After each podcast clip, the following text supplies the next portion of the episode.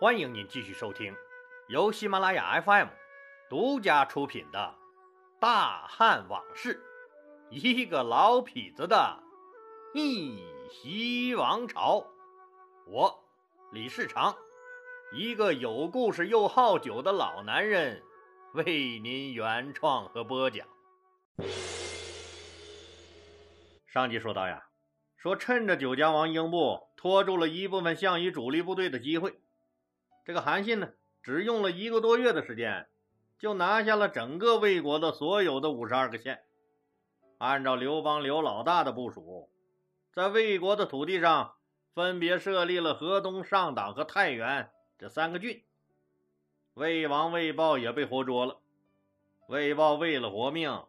那又一次哭哭啼啼，跪舔了刘邦的脚后跟。刘邦很大度的一挥手，没有杀他。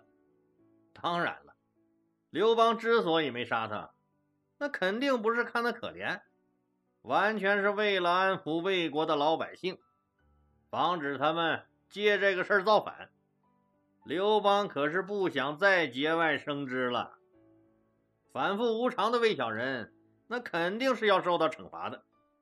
刘邦剥夺了他的王位，把他软禁了起来。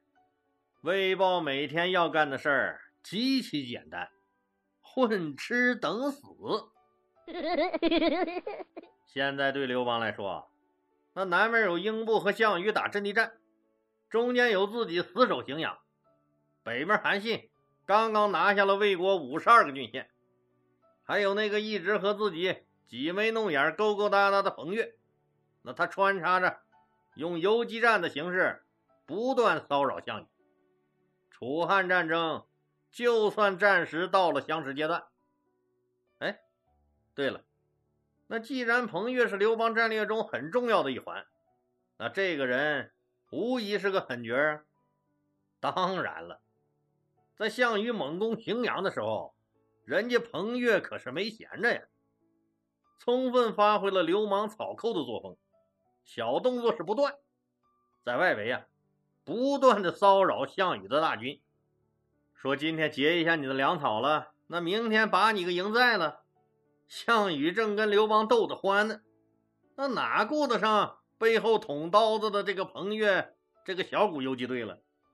根本没工夫搭理他。没想到彭越可是蹬鼻子上脸了，这胆子是越来越大了。人家癞蛤蟆是不咬人，膈应人；彭越是既膈应人，最主要还他妈咬人，而且不分场合，这疯狗一样的咬人，咬住就不松口。居然趁着项羽一个不留神，杀死了项羽手下的大将薛公，一举拿下了薛公防守的下邳。这薛公虽然不是什么大人物，但对项羽来说，这种行为就是他妈赤裸裸的挑衅呢！项羽很生气，那彭越当然也知道，这后果太严重了，这可是摸了老虎屁股了。自己就这么几杆枪，那怎么能和项羽的大军硬碰硬呢？一看项羽的大军，那杀气腾腾，举着砍刀奔自己来了。哎呦我去！奸猾的彭越，他是一溜烟就跑没影了。我打不起，我还躲不起吗？这个彭越呀，人家充分发挥了敌进我退、敌驻我扰、敌疲我打、敌退我追的这个十六字方针，和这个项羽啊，在这个广阔的天地间，可就玩起了捉迷藏。今天说躲到这儿了，那明天呢，又躲到那儿了，正在气头上，再加上点火就着这个暴脾气，让项羽开始不惜一切代价。要弄死这个彭越，但追了一阵子，才悲哀的发现，我这是拿着丘比特之箭追呀追，你他妈穿着防弹背心，你是逃呀逃，搞得项羽大军来来回回的奔波，苦不堪言。你就是一匹骆驼这么跑，也都得跑拉稀了，你何况是人呢？就这样说折腾来折腾去，项羽可就错过了集中精力。消灭刘邦的最佳时机了，在不知不觉中，把一手好牌打了个稀烂。咱们再来看看，说我们的刘大叔呀，这会儿干啥子嘞？当年他打着为义帝报仇的旗号忽悠大家，说项羽怎么怎么残暴，那怎么怎么背信弃义，说什么自己是仁义之师啊，说号召诸侯们一起出兵去干项羽。那些诸侯们都是些什么人呢？个个都是老油条，那混了多少年了啊？啥不明白呀？魏豹陈余、田横，每个人都揣着自己的小九九上路了。现在说刘邦彭城大败，元气大伤。就目前的局势来看，说是楚汉战争到了相持阶段，这就是给刘邦一个台阶下。实际上啊，刘邦现在就是在死扛。那幸好他的大后方还有丞相萧何呢，人家在后方是勤勤恳恳、兢兢业业。依照当年在咸阳取得的那个秦帝国的文献资料。来调查关中的户口，积极征发关中子弟兵，补充前线，并加紧组织粮草，全力支撑荥阳前线的战争。从此啊，汉军才有了打不光的兵，吃不完的粮。在这场大败面前，魏豹不用说，直接反了。陈余、田横这些本不该和项羽勾搭的，也开始和项羽眉来眼去，勾勾搭搭。赵国的陈馀和项羽勾的，那刘邦可是真没话说。他差点没把人家陈馀忽悠死。记得老李说过吧？当年刘邦要求赵国出兵，那个时候，赵国实际上的掌权者这个陈馀就提出来，说呀，只要你们把我痛恨的张耳那个王八蛋给我杀了，我赵国立马出兵。这给刘邦出了个大难题。张耳是他曾经的大哥呀。最主要是，这个人有很大的利用价值，那肯定是不能杀的。而陈余的赵军，那还是必须要争取的。怎么办？怎么办？最后只能想了个不是办法的办法。怎么的呢？找了一个和张耳长得比较像的，把人家脑袋给割下来，装到盒子里，这血乎淋拉的就给陈馀送去了。那陈馀可是个正经人呢。根本就不会想到，说刘邦能干出这么恶心人的事儿来。一看自己的仇人死了，当即就发了兵了。可是现在呢，真相大白了，那仇人张耳还活蹦乱跳着呢。看那样啊，一时半会儿还蹬不了腿儿。陈馀的肺都气炸了。好你个刘老梆子呀！嗯，敢忽悠老子，老子他妈不跟你玩了！爱咋咋地，是不是？是不是真不能怨人家陈馀生气？那谁能受得了被人家这么耍笑？这个疙瘩看样可是一时解不开了。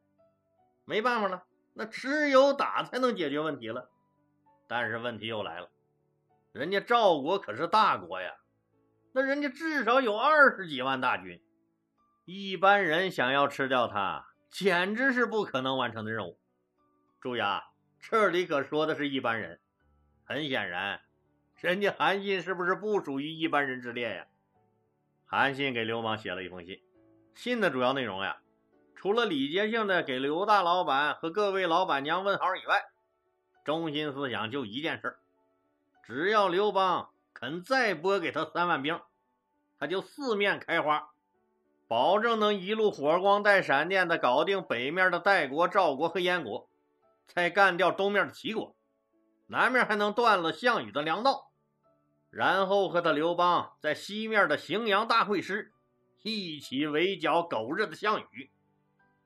看完这封信，刘邦乐了：“啥？三万人你就能搞定那那那那那些啊？都说我老刘爱吹牛逼，韩信你是青出于蓝呐！”小子，你这么吹，那你家那牛知道不？你他妈这牛逼可是吹大了！赵国最少有二十几万训练有素的精锐部队，还占据着天险。那齐国就更不用说了，项羽亲自带着几十万大军，那苦战了小半年天气，也没把人齐国咋样啊。虽然干死了田荣，但他的弟弟田横更霸道，是更野蛮，兵也是越打越多。你韩信现在就那么几苗苗人，你哪来的自信呢？啊，三万，我再给你三十万还差不多。但是刘邦何尝不想韩信能打破项羽在巨鹿之战、彭城之战中创造的那个以少胜多的神话啊？如果真能这样，那可就太好了。就在晨会上和大臣们商量开这个事儿。这时候啊，那个投靠过来的那个常山王张耳低头可就寻思开了：陈馀这个王八蛋，就他妈非想要我的脑袋，不弄死他！我早晚他妈带害！趁着这次大将军韩信出兵，我得亲眼看着他死。就赶紧上前一步启奏道：“大王，我在赵国待了这么多年，那的地理环境我非常熟悉。我原来还有一些老部下，那现在还在他赵国任职呢。只要我一出现，好多人是都能被争取过来的。我愿意带领本部人马，协助大将军。”平定赵国，刘邦一想，你去可真是最合适不过了。一个是熟人多路子野，第二个嘛，你和陈馀的那些个恩恩怨怨，早已被路边社和吃瓜群众吵得沸沸扬扬了。他陈馀一直想弄死你，估计你见着他呀，呵呵，你自己就扑上去拼命了。就决定让张耳率三万兵马。陪韩信折腾去吧。就这样啊，韩信开始了一场在中国古代史上堪称奇迹的北伐。那打仗对于韩信来说，这是他的拿手好戏。这好戏从哪儿开始呢？对了，那好狗还不挡道呢，就先从挡道的代国开始吧。哎，老李，这怎么没听说过有什么代国呀？项羽分封的十八个诸侯王里，那确实没有这个代国。那这是怎么一回事呢？实际上，老李在前面几期节目中可是说过这个事儿。赵王赵歇为了感激大将军陈馀拥立他，也为了摆脱这个陈馀的控制，就专门啊说分出一块土地来赏给陈馀，让他做这个代国的国王。这个陈馀哪是一个小小的代国就能打发的？他要牢牢控制住赵歇，牢牢控制住整个这个大赵国，所以就和赵歇说：“说呀，时局还不太稳定，现在坏人太多了，您一个人在这儿，我实在是不放心呐。”就派了自己手下的一个叫夏说的心腹去代国替他主持工作，他继续把持着赵国朝政。赖在邯郸为赵国义务发光发热。既然说代国挡在前面，那咱们就先拿他开刀。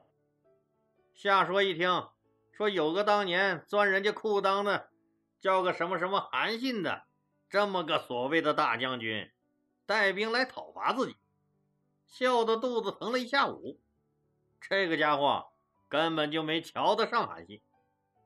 不死守他那个城防坚固的都城，等着陈馀的大军来救援，那非要逞个能。韩信是想要什么，他下说就送什么。韩信呢，人家就是想把你的大军引出来，没想到下说呀，根本不用韩信引诱，自己带着大军直接迎了出来。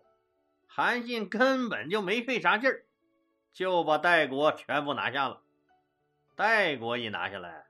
下一个目标，那自然就是庞大的赵国了。人家韩信还是很讲团结友爱的，上来就是拉拢利诱那老一套，看看能不能不战而和，再次和陈馀成为亲密无间的好基友。鉴于有了上次被刘邦差点没忽悠死的经历，陈馀一看，你刘邦阵营这次还敢再来忽悠自己，气的呀！一口干了一瓶面前八二年的极品鹤顶红，一口老血喷出八丈远。好你个老梆子，还敢来忽悠我！我呸！当时就把韩信的求和信撕了个粉碎。韩信一看，陈馀这刀插不进、水泼不进的样，那就只能靠武力来解决了。是骡子是马，咱俩都出来溜溜。兵少我就一定打败仗吗？嗯？当年项羽用五万人在巨鹿打王离那二十万精兵的时候，还有最近，最近这场彭城大战，人家项羽率区区三万人和刘老大的近六十万人对砍，这不都是以少胜多吗？原来的主角是他项羽，我想把这个主角换成我韩信，不行吗？嗯？他项羽能做到的，我韩信一样能做到啊！正在韩信拖着腮帮子无限遐想的时候，刘老大是又来了一道紧急军令。怎么的呢？原来呀，项羽猛攻荥阳，刘邦实在是抵挡不住了，只能下令将刚拨给韩信的那三万精兵，让曹参带队火速回援荥阳。韩信可直接就崩溃了：“ 刘老大呀，刘老大！”你不带这么玩的，宝宝心里苦啊！这实在是太他妈坑爹了，这呀！我刚刚闹了个开门红，你就要釜底抽薪呢？你把这三万精兵抽回去，我手里可就剩下两万老弱病残和一些生瓜蛋子了，这仗还怎么打？怎么去打强大的赵国？这不就跟咱们打扑克一样吗？你就是牌技再高吧，你手里一把烂牌你也出不去呀。人家项羽那几次以少胜多，那可是有条件的，人家可都是集中精锐部队去干掉对手的。项羽可从来不是带着老弱病残去和人拼命的呀。韩信又对着地图开始陷入了沉思。这一夜，他想了很多，想起了儿时自己父母双亡，受尽了人家的白眼儿。他记起了河边给他吃了救命饭的那个老婆婆，他可是答应报答人家的呀。更想起了那个可恶的屠夫，让自己钻他裤裆那一刻的羞辱。在那一天，他就默默的对天发誓：今生今世，一定要建立不朽的功勋。让一切曾经嘲笑自己、看低自己、欺负自己的人后悔去吧！不管牌好牌赖呀，这一把他必须赌，还必须要赢。经过一晚上的深思熟虑，韩信认为这场仗他还是有打赢的可能性。虽然抓了一手的烂牌呀，但这里面却夹着一张。绝世超级的好牌呀！这张好牌是什么呀？就是他韩信自己。我韩信呀，能不能用这唯一的一张好牌，把这些烂牌都带出去？韩信的回答很干脆：“我能。”韩信呐，韩信呀，天地之间唯有一句“我操”才能表达我的敬意。天都快亮了，韩信的军帐里才传出了呼噜声。